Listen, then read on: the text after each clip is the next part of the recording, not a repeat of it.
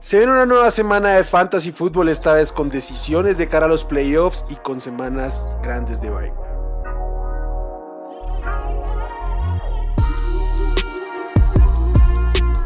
Esto es el podcast de Hablemos de Fantasy Football. Toda la información que necesitas para dominar tu liga de fantasy.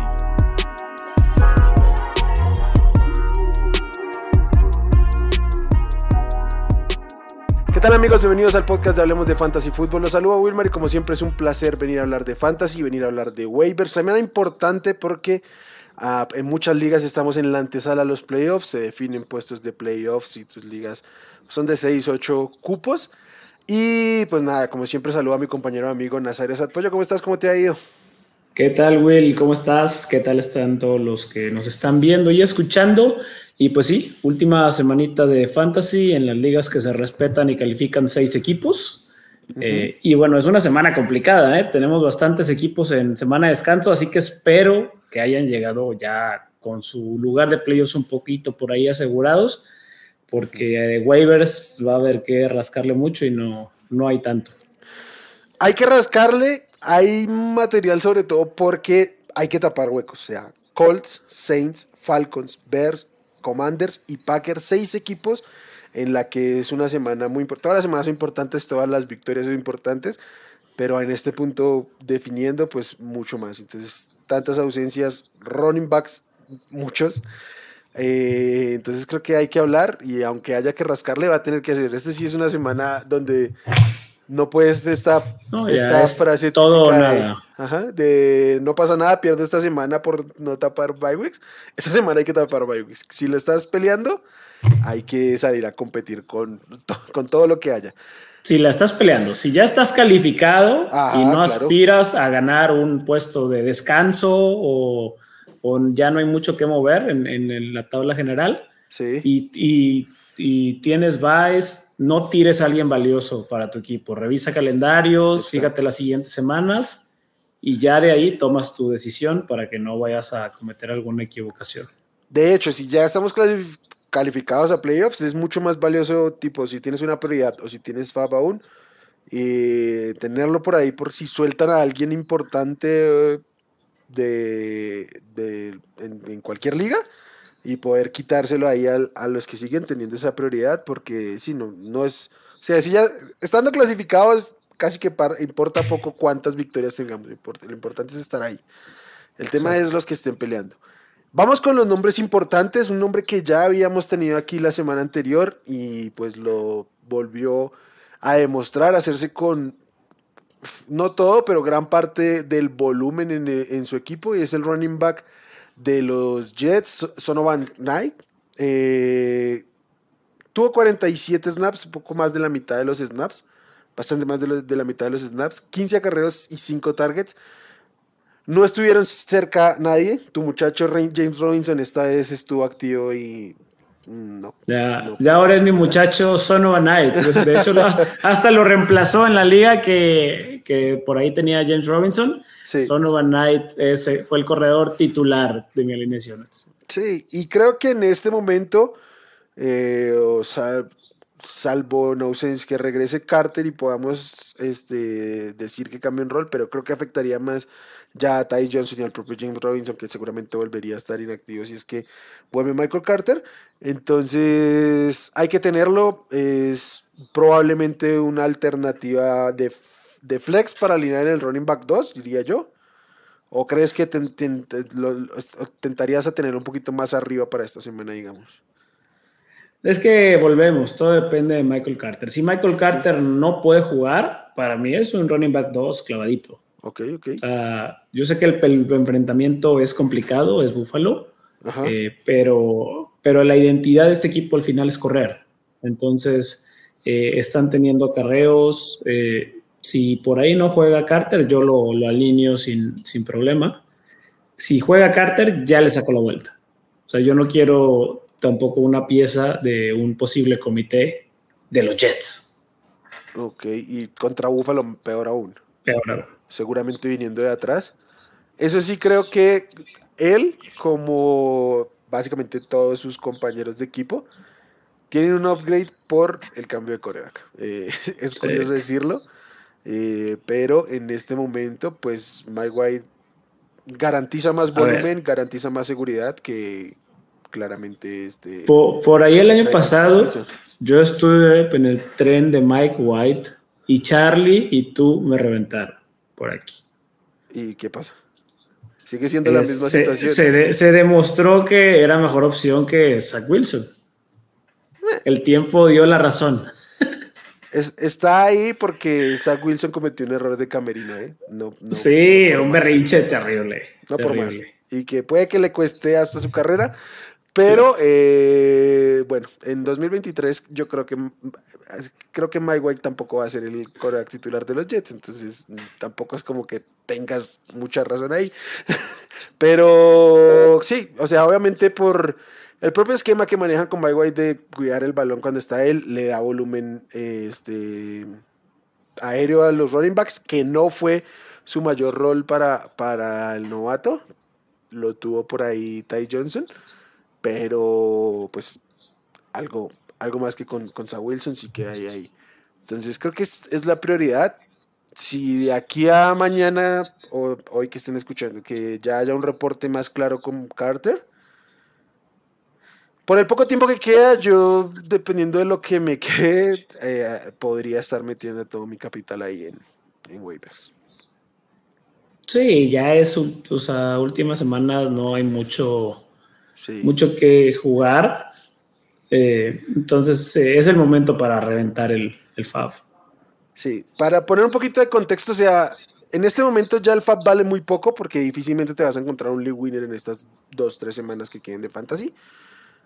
Yo en una liga de Superflex creo que voy a aventar todo mi, salario por los por eh, y, y, Brock, Brock Purdy. Así no los use, pero por taparle opciones a mis rivales. Entonces, venga eso.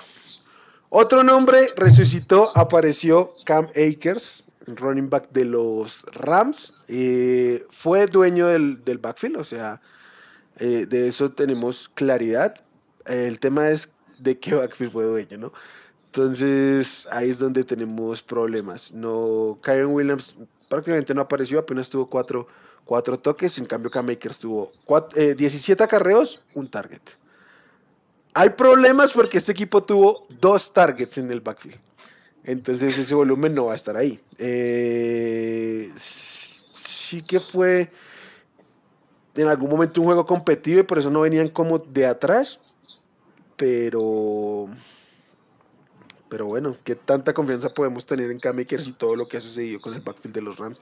Y además el equipo, que son los Rams. No, yo, o sea, entiendo la parte del volumen, entiendo todo eso, pero yo con los Rams, yo estoy fuera. O sea, con los Rams como equipo. Y eso involucra a Cam Akers y cualquier cosa que se aparezca en los Rams. Eh, si, si ellos ya tiraron la, toalla de la temporada por la borda, yo no tengo por qué confiar en ellos. Sí, pero a mí me parece un nombre a levantar, especialmente en estas semanas donde creo que en este momento K-Makers tiene más valor que un wide receiver 5, que un wide receiver 4, que ya sabes que no lo va a salir, bueno, esta semana quizás sí, pero en el mediano plazo no son jugadores alineables y los running backs, sea como sea, por volumen y por, y por, ¿cómo se llama? Por oportunidad, por escasez, creo que tienen algo más que valor que estos wide receivers profundos. Entonces creo que sí que es momento de tenerlo ahí, por ahí tener un equipo y preferible que esté en tu banca y no en algún rival que te pueda sacar de playoffs. Bueno, eh, eso sí estoy de acuerdo. Y bueno, sus, siguientes partidos, si queremos ver su calendario, es, son los, los Raiders, que está coqueto, Green Bay, Luego Denver, que ese sí es eh, complicado. Y en la semana de la, de la final, Fantasy, juega nada más y nada menos que contra los Chargers. Ok, un lujazo. Que, es un lujo. es un lujo por ahí. Entonces, eh. ya viendo el calendario, ok, podría darle ah. una oportunidad. Da un poquito más de emoción que previo a esto.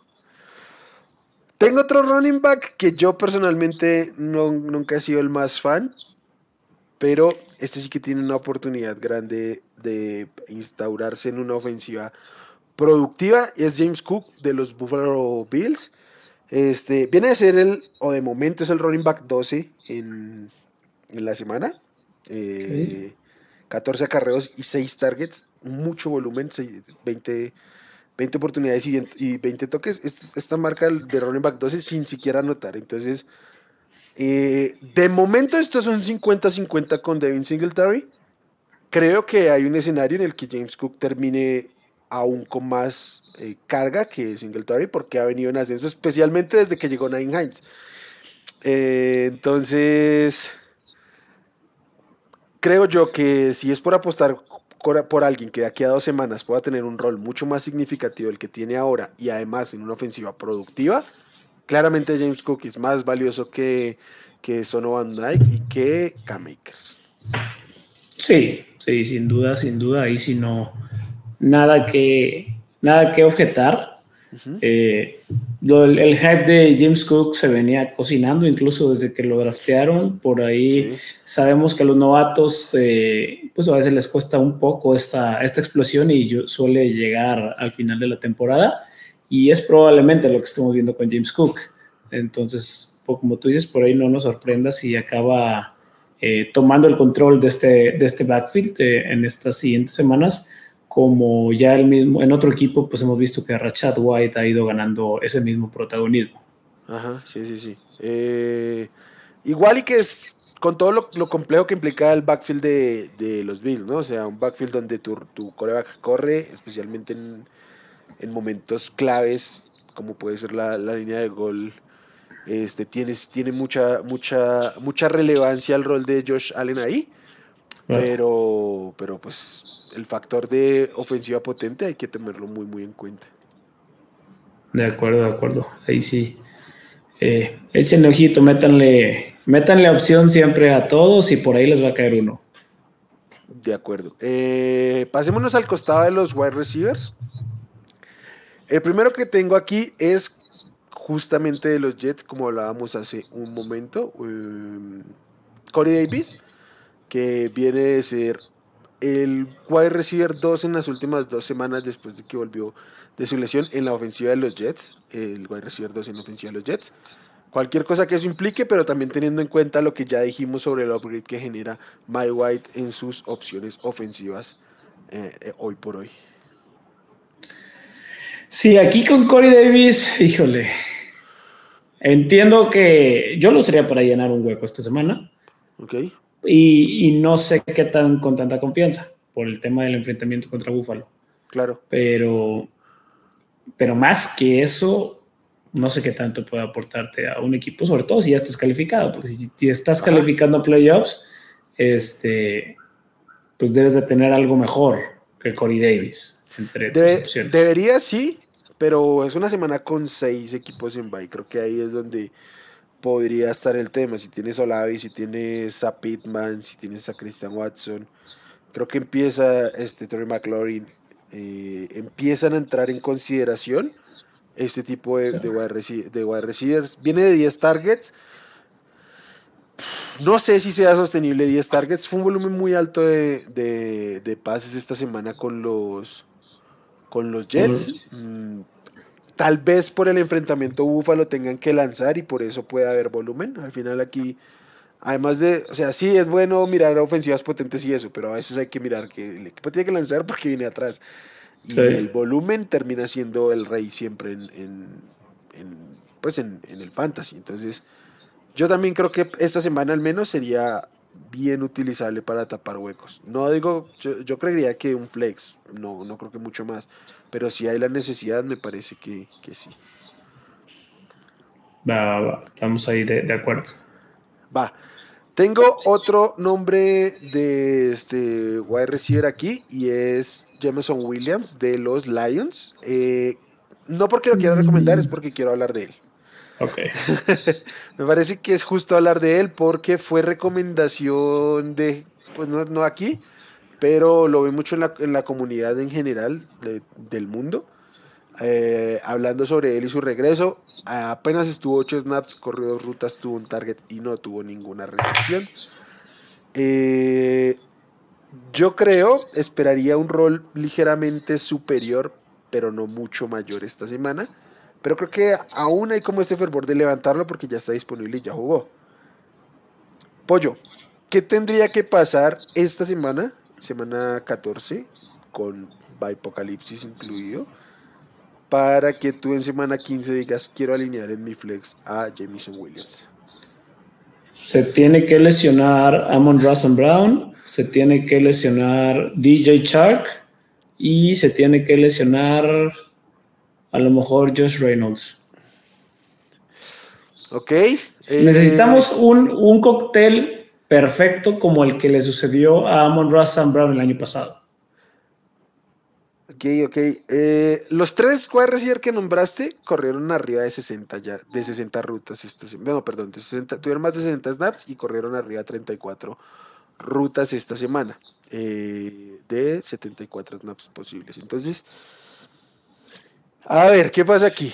Eh, para mí, más allá de las lesiones y eso, tendría que de verdad ver que Jemo corre rutas en, o sea, que está en el 90% de los snaps, corre rutas en el 90% de las de los dropbacks y tiene pero, un brutal por encima de Pero estando sanos no va a pasar. Eh, por eso lee la lesión. No, no, no, sé, no sé, no sé. Yo lo dudo, pero, pero no sé. Sobre todo porque vienes de jugar ocho jugadas ofensivas. O sea, si él hubiera llegado y hubiera estado en la mitad, unos 40, diría yo, hay una oportunidad de que este volumen crezca de aquí a una, dos, tres semanas. Yo dudo que de aquí a, a, que, a, que se acabe la temporada fantasy, eh, Jameson Williams tenga una semana donde esté en el 90% de los snaps. sí, mira, lo, lo, eh, fue algo que estuvimos diciendo toda la temporada con el caso de, de Jameson Williams. Liga Redraft, no acercarse a él. Liga Dynasty era un pick de lujo porque no lo vas a contar con él todo el año. De acuerdo. Y, así pinta. no.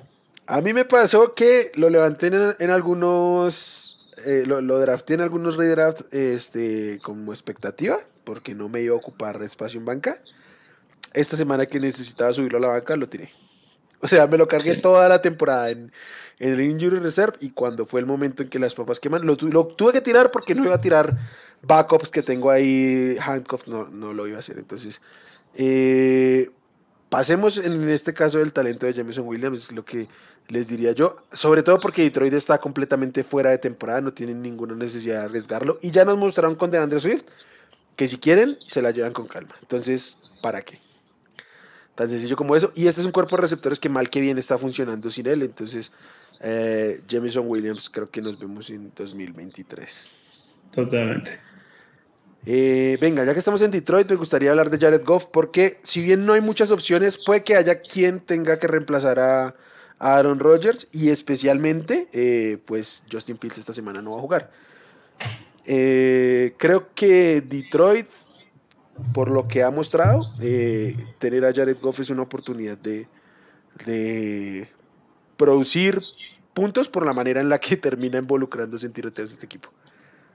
Sí, es, es un quarterback de esos que, pues lo que era anteriormente Blake Bortles, eh, estos quarterbacks de tiempo, tiempo basura o el mismo Carson Wentz, eh, que se involucraban en tiroteos o venían de atrás que, y acababan siendo productivos. Al final, como tú dijiste, el, el, guion del partido importa para el tema de cómo se va a desarrollar el volumen.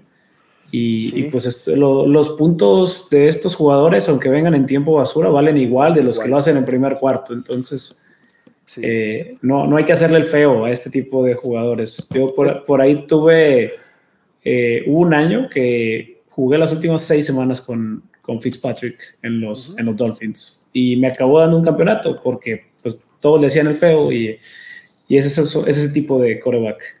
Sí, y encima va contra los Vikings, que seguramente los van a obligar a pasar porque se van a ir adelante y no es la, la secundaria más sólida de la liga. Entonces, hay una, una oportunidad ahí contra el macho. Creo que es eh, lo más streameable de corebacks esta semana es Jared Goff. Entonces, creo que lo mismo, si están compitiendo, yo usualmente no lo hago.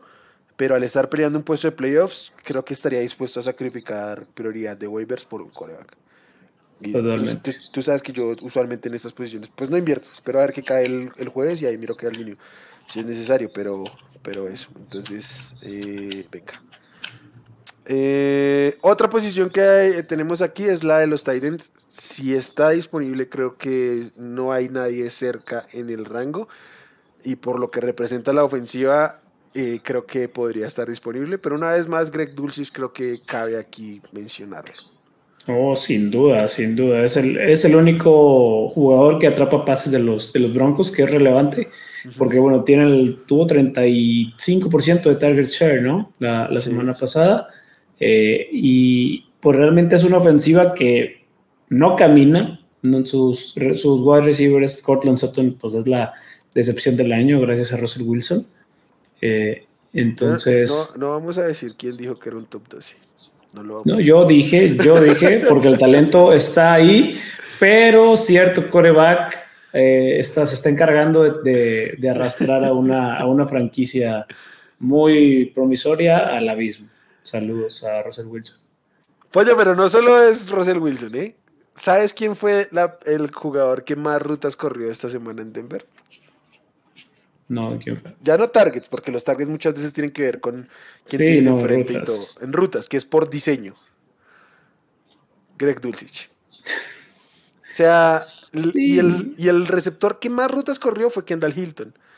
Entonces, sí, Russell Wilson está jugando muy mal pero encima el, el, ¿cómo se llama? El esquema de Denver es una... Ah, bueno, pero, pero ya, ya, ya sabíamos que Nathaniel Hackett no, no, por eso, pero Lo que quiero decir es que los, los receptores, pues en este momento, descartados, básicamente. Y de cambio, Dulcis, pues es el arma ofensiva de, de este equipo, incluyendo incluso a los running backs, porque pues cualquier cosa. Entonces, bueno, es, es el arma ofensiva de un equipo que no le pudo ganar a unos Ravens que anotaron 10 puntos. Venga, es que es para mejorar el pick de draft de Seattle. Eh, y ya, yo personalmente con los demás Titans no invertiría absolutamente nada en waivers. Esperaría ver cualquiera de, de los Engram, Henry, eh, Conklin del mundo me caigan. O sea, sería el único Titan por el cual yo haría algún esfuerzo en waivers. Sí, es que no, no hay, no hay Titans. O sea, es impresionante la escasez que, que incluso ante la baja producción de Taysom Hill, prefiero cerrar, aferrarme a Taysom Hill que agarrar a cualquiera de esos. Ah, ya ese también, ya. Por eso, y, por eso el próximo año vamos a volver a draftear Tyrens en la primera ronda. De una vez voy avisando. Eh, Pollo, ¿algún otro nombre que quieras mencionar aquí? Cualquier posición, algo que, que te salte un poco a la vista. Eh, no, no tal cual recomendación de específica, sino más bien consejo. Como dijimos hace rato, eh, empiecen a ver calendarios eh, de defensas, de pateadores, empiecen, a, empiecen a, ver de dónde pueden sacar ventaja en los playoffs, sobre todo si ya están calificados, y también por ahí ver algún handcuff o algún corredor suplente que, pudiera que, pudiera tener un rol similar, al menos en volumen, al de su titular.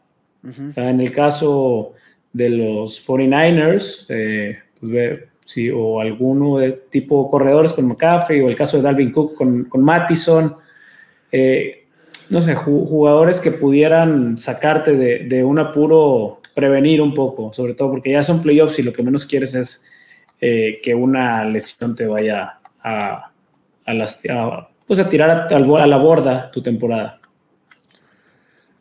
De acuerdo. Yo, por ejemplo, en estas semanas, yo no, no soy fan del handcuff de tipo de mi jugador. O sea, tener a, a Mattison si tengo a Cook. Pero en este momento sí empezaría a buscar los suplentes de mis propios jugadores, porque si llega a pasar algo, tener ahí como el, la válvula de seguridad. Ya no el, el winner, ya no el home run, sino el que te pueda salvar de la lesión, del hueco como tal.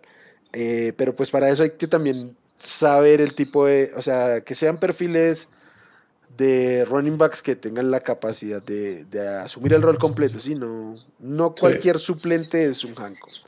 Exacto. Eh, tipo bueno, Samaya Paraín ahorita está, ya debería estar en los equipos.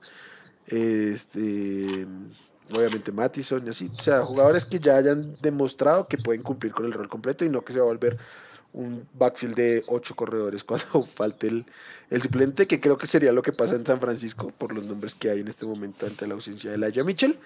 Pero, pero bueno, eso. Si, tienen que, si en esta semana tienen que acumular defensivas para que alguien no alinee, este momento, en este momento sí vale la pena ese tipo de estrategias.